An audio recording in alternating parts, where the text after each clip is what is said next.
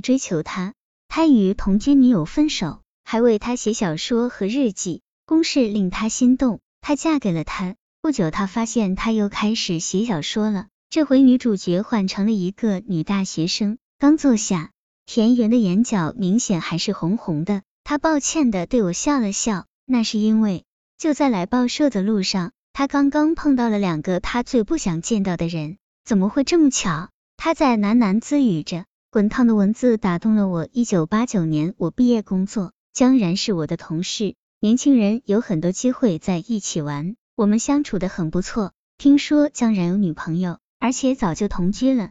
可几个月后，我从江然的眼神里看到了不一般的神情。上夜班时，他主动对我说，他和女朋友的关系不好，希望和我交朋友。我不想掺和到他的事情中去，就拒绝了。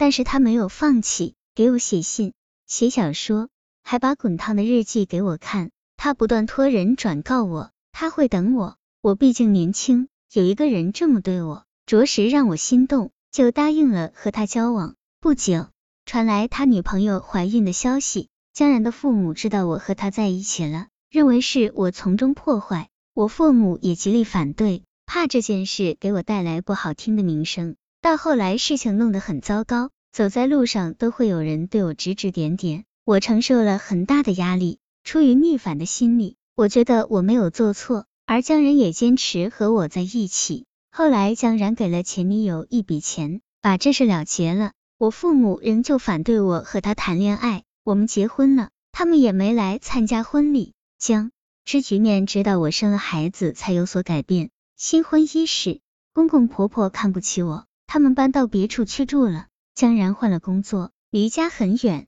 只有周末才回来。家里剩下我和他年迈的奶奶，我照顾奶奶直到她去世。此后，他父母才对我改变了看法。女儿诞生后，江然被检查出大腮阳，在家休息。我一个人既要关照大人，又要照顾小孩，常常是女儿病了，我也跟着一起病了。孩子长到一岁多，情况才慢慢好转。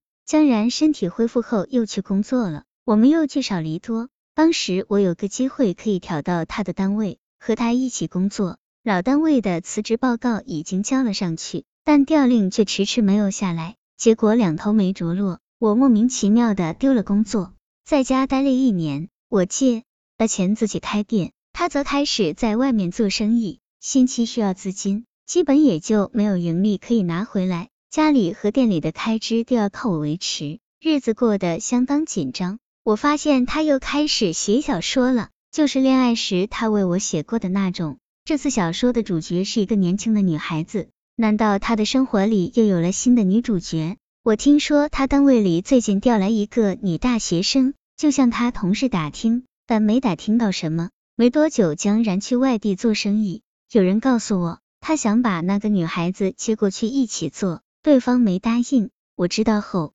虽然维持着表面上的平静，但心里很苦。我想到了他以前的那个女朋友。他当时忍受了他的背叛，我现在何尝不是呢？我和父母的关系刚刚缓和，这事让我怎么向他们说呢？苦水只能往肚里咽，说出去我也丢不起这个人啊。江然的生意做不好，把以前的积蓄用光后，就回来找了一份销售的工作。一年后，他升职做了经理，公司调派他去总部，他因此离开了上海一段时间。有一次，我去他办公室。发现一个很大的纸箱，里面有他写的小说和日记，还有很多往来的信件，都是他和那个女孩子交往过程中留下的。我打电话给那女孩，她是个明白事理的人，告诉我她一直都在拒绝江然，现在她离开了上海，他们已经彻底分开了。听她这么说，我也稍微放了心。事后，江然把他们的交往都告诉了我。我们谈这件事情的时候，就像是朋友，而不是夫妻。